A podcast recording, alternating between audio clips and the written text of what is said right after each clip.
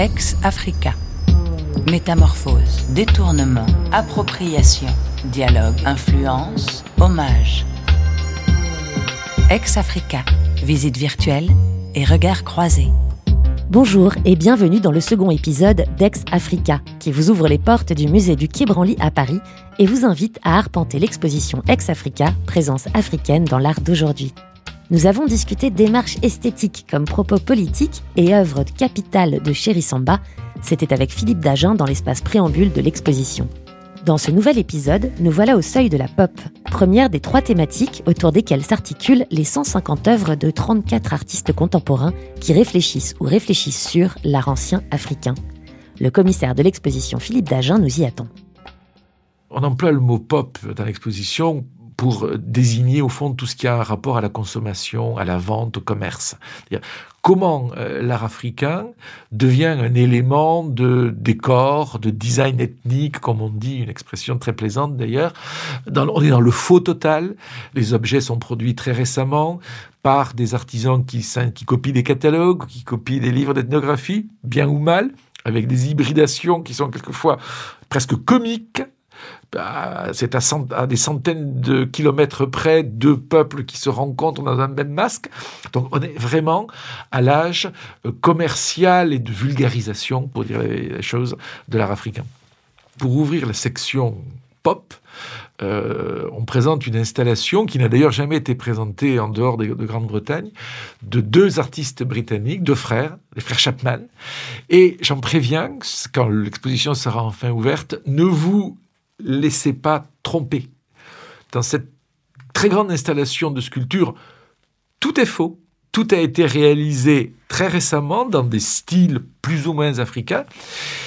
Et on va pas en dire davantage. Si vous avez le sentiment que vous reconnaissez un cornet de frites, un Big Mac ou Ronald, ce ne sont pas vos yeux qui vous trompent. Ce sont réellement les motifs que les frères Chapman ont décidé de euh, sculpter dans cette pseudo-manière africaine. Alors que nous avançons au cœur de la pop, dans l'espace principal qui lui est consacré, une œuvre sur fond rouge attire le regard. C'est celle de Frank Scurti. Le célèbre artiste français s'inscrit tout naturellement dans la thématique, lui qui depuis ses débuts 90s joue avec les médiums pour mieux interroger l'objet socialisé, parfois banalisé, qu'il soit quotidien ou artistique. Il est à repenser, revisiter, redécorer, réinterpréter, dans le décalage avec son usage ou sa réception, émerge la capacité de l'objet ou de l'œuvre à parler et à raconter une histoire, une culture ou une époque qui parfois ne se regarde pas en face. Franck Scurtier, lui, nous fait tout à fait face puisqu'il est l'invité de ce second volet d'Ex-Africa. Ex-Africa, une exposition vue par Society. Bonjour Franck Scurti. Bonjour. Pouvez-vous nous décrire l'œuvre que vous avez proposée pour l'exposition Ex-Africa? Les, White Memories, ce sont des, masques africains que j'ai fait thermoformer. Le thermoformage, c'est une technique de, moulage hein, en plastique. Et donc, euh, la qualité de ce matériau, euh, de ce plastique, c'est qu'il est blanc. Donc, en fait, ces masques sont moulés à très haute température et laissés en plaques. Je prends ces, plaques et je les euh, maroufle sur un cadre en aluminium. Pour l'exposition euh, Ex-Africa, je présente six masques qui sont euh, exposés au mur, sur un mur que j'ai fait peindre en rouge, de façon à ce qu'on ait euh, une unité comme ça d'ensemble pour le regardeur, quand le visiteur, quand il arrive, qu'il ait un, rapport extrêmement frontal à ces choses-là. Les masques sont, donc, comme je le disais, sont, sont, sont marouflés sur de l'aluminium, sur un cadre en aluminium, euh, qui est euh, légèrement inférieur à, à, la plaque en plastique du, du, thermoformage. Et donc, ce qui fait que ces masques-là sont légèrement décalés du mur. Et donc, on voit en fait ces masques qui ont l'air de flotter au devant du mur. en fait, ce sont comme si c'était, euh, ce sont comme si c'était des, des formes comme ça qui sortaient du mur, enfin, de la plaque plastique qui, qui a permis à, à leur formation. Et qu'évoque pour vous le terme pop Quand on vous a dit pop et art africain, quelle est l'image qui vous est apparue immédiatement? Bah, pop, euh, pop, pop, c'est un mot un peu valise. Hein. Euh, moi, ce qui m'intéresse, c'est plutôt le croisement euh, de, la vie quotidienne, enfin, cette justesse hein, du croisement entre la vie quotidienne et l'art. Donc je ne sais pas si elle est pop, mais dans tous les cas, euh, elle joue sur des, des formes, des situations du quotidien qui viennent euh, redonner une, un nivellement, si je puis dire, hein, euh, sur la façon dont on regarde les choses et les, et les œuvres d'art. Et pourquoi avoir choisi justement l'objet, le masque? Qu'est-ce qui vous a inspiré dans cet objet masque? En fait, bon, c'est un travail, si je peux raconter un peu la genèse, qui date de 1989 en fait lorsque j'étais étudiant à Saint-Étienne, au Beaux-Arts de Saint-Étienne, et euh, l'école venait de recevoir une machine à thermoformer. Et donc, euh, c'est la première fois que j'ai eu le contact avec euh, cette, cette machine étrange, à mouler finalement des formes. Hein. Et donc, j'ai un ami qui m'avait... bon, je cherchais quelque chose à mouler, et j'ai un ami qui m'avait prêté un masque oblong, et euh, qui me plaisait beaucoup. Et euh, j'avais fait aussi thermoformer euh, une demi une demi sphère. Et donc le masque oblong plus la demi-sphère accrochée au mur, comme ça, les deux ensemble, formaient une espèce de point d'exclamation. Et donc je jouais vraiment sur tiens ah un masque blanc. Et c'était la première. Et c'était, bon, je sais plus où est cette, cette œuvre du début, euh, mais ça a été la, première touche de, ce, de, cette pensée-là. Après, je, dans un second temps, euh, lorsque j'ai refait ces masques en 2007, euh, j'aurais donné le titre de White Memory, mémoire blanche. Cette idée de mémoire blanche, la mémoire blanche, c'est lié à, l'oubli, euh, à la perte de mémoire, mais aussi dans ce cas-là, une, une, sorte d'amnésie coloniale en quelque sorte. Et cet oubli, il est, il est, il est évoqué par l'idée du moulage. Parce que le moulage, il y, a, a, il y, a, un modèle dessous, il y a un moule qui est ici absent. Et donc en fait, on a juste une forme qui vient c'est pour ça que je voulais qu'elles soient très fantomatiques, ces formes. Elles, elles flottent sur le mur, comme ça. C'est un peu une histoire de fantôme, cette histoire d'amnésie, voyez Et donc, euh, cette idée, c'était de renverser ce rapport qu'on a en tant que regardeur à ces objets-là et euh, de proposer euh, une image blanche. Une image blanche dans les deux sens, c'est-à-dire une image euh, à la fois de cette amnésie blanche, mais une image aussi de la page blanche, d'une histoire qui est à réécrire, quelque chose qui est à repenser une histoire qui est à réécrire, qui est à repenser, je trouve qui euh, va qui s'améliore, hein, voilà, mais qui est à repenser.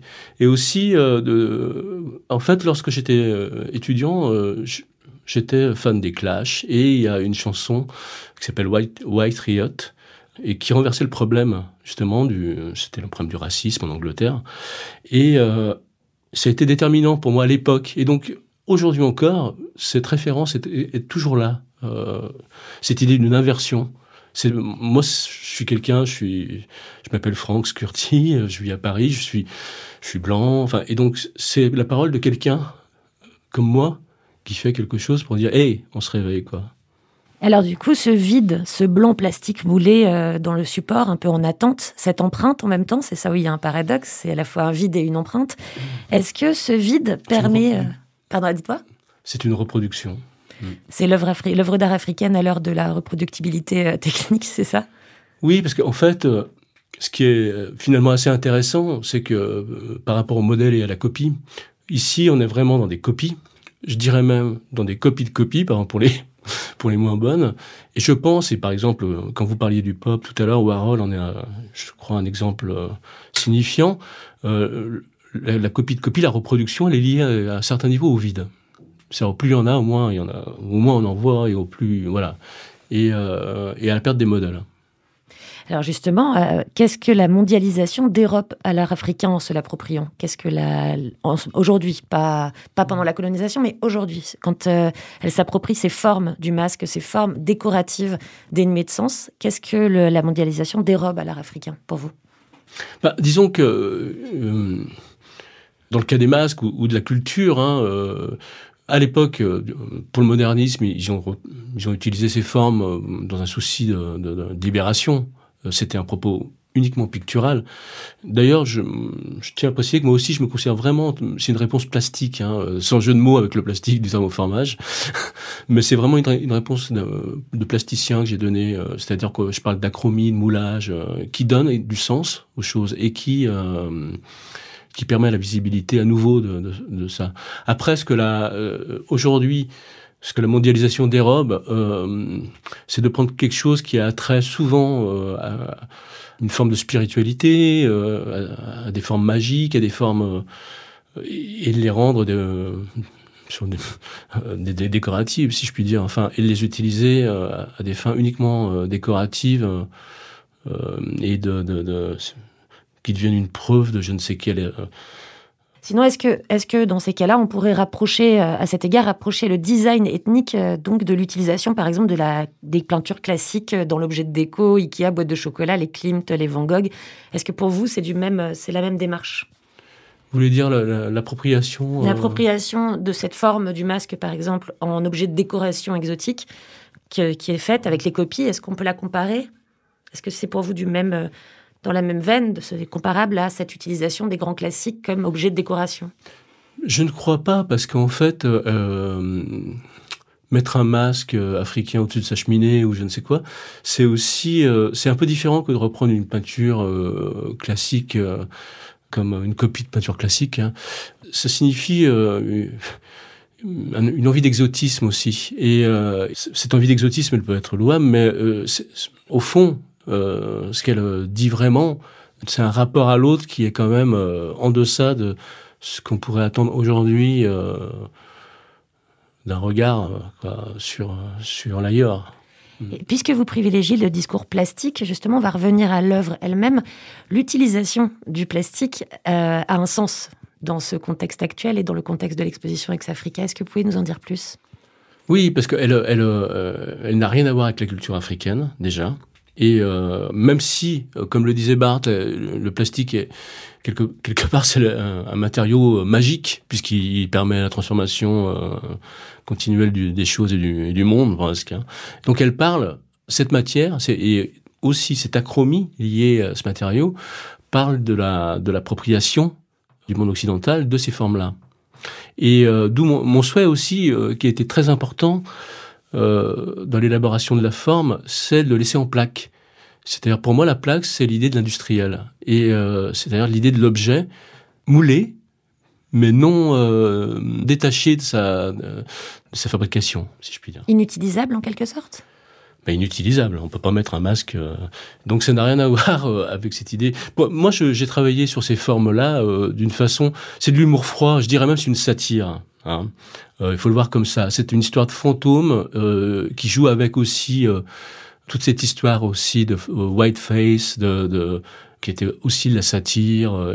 et donc c'est un retournement de situation. Voilà.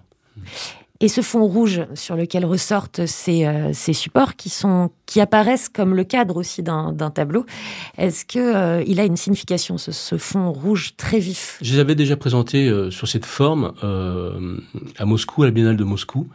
Et ce que je voulais, c'était que ces masques soient unifiés, présentés unifiés, sous un flux un flux qui évoque, comme ça les grandes traversées, euh, le sang. Et un fantôme n'a plus de sang. Et donc, c'est pour ça que j'ai tenu euh, à ce qu'il y ait cette couleur rouge derrière, qui est aussi une façon, euh, un signal. Le rouge, c'est toujours un signal. Hein. C'est une interpellation. Une interpellation. Alors justement, est-ce que cette white memory, donc le trou de mémoire occidental qui s'approprie ses œuvres chargées d'histoire et de sens pour de la décoration vide, c'est aussi le trou de mémoire des pillages, vous l'avez dit, de ces œuvres pendant la colonisation. Est-ce qu'il y a, est-ce qu'on peut y voir aussi dans ces œuvres un espoir? Parce que comme vous l'avez répété beaucoup, c'est des masques fantômes, ce sont des fantômes et comme des esprits en attente d'être incarnés quelque part avec ce, ce mmh. côté pas encore utilisé.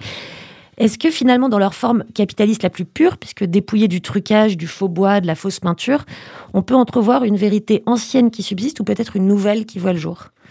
Mais lorsque votre maison est hantée, une maison hantée, c'est l'affirmation d'une présence et d'une activité. Donc euh, les masques, euh, à mon sens, quoi, euh, sont présents. Leur blancheur, ils nous regardent, ils sont là, ils sont actifs, euh, jusqu'au moment où on sera libéré de tout ça, où, où les choses seront réparées quelque part. Très bien. Donc une œuvre qui hante le public quand il aura la chance de pouvoir la voir, mais qu'on peut toujours voir dans le très très beau catalogue de l'exposition du Quai Branly, hein, Ex-Africa, présence africaine dans l'art actuel, où vous, France Curti, répondez également à quelques questions qui ont été posées par le commissaire d'exposition, et c'est passionnant, vous y citez à nouveau Barthes. Je conseille à tous de se le procurer, ce catalogue, pour découvrir et redécouvrir votre travail, un objet, c'est cohérent par rapport à votre démarche. C'est une monographie qui avait été publiée en 2019 par Flammarion et le Centre national des arts plastiques, et qui retrace les grandes lignes de votre parcours artistique à travers un choix d'exposition raconté par vous-même, il me semble. Oui, j'écris un peu et euh, voilà, j'ai donc l'idée c'était un petit peu de d'accompagner toutes ces œuvres que j'ai pu faire depuis une trentaine d'années et d'en dire, d'essayer d'en expliquer la genèse, comme j'ai essayé de le faire euh, avec vous. Merci Franck Scurti d'avoir été avec nous. Votre œuvre White Memory est à contempler sur le site du Quai Branly et dans l'excellent catalogue de l'exposition Ex Africa. Pour découvrir, redécouvrir votre travail, un objet, parce que c'est cohérent, une monographie publiée en 2019 par Flammarion et le Centre national des arts plastiques et qui retrace les grandes lignes de votre parcours artistique à travers un choix d'exposition raconté par vous-même. D'autres œuvres, d'autres artistes, d'autres thématiques nous attendent. Les fétiches se métamorphoseront avec Emo de Medeiros et des tongs activeront un serpent éternel avec Romuald Azoumé. Ils seront nos prestigieux invités dans ce podcast Ex-Africa, présence africaine dans l'art actuel du grand art. Ex-Africa, visite virtuelle et regard croisés.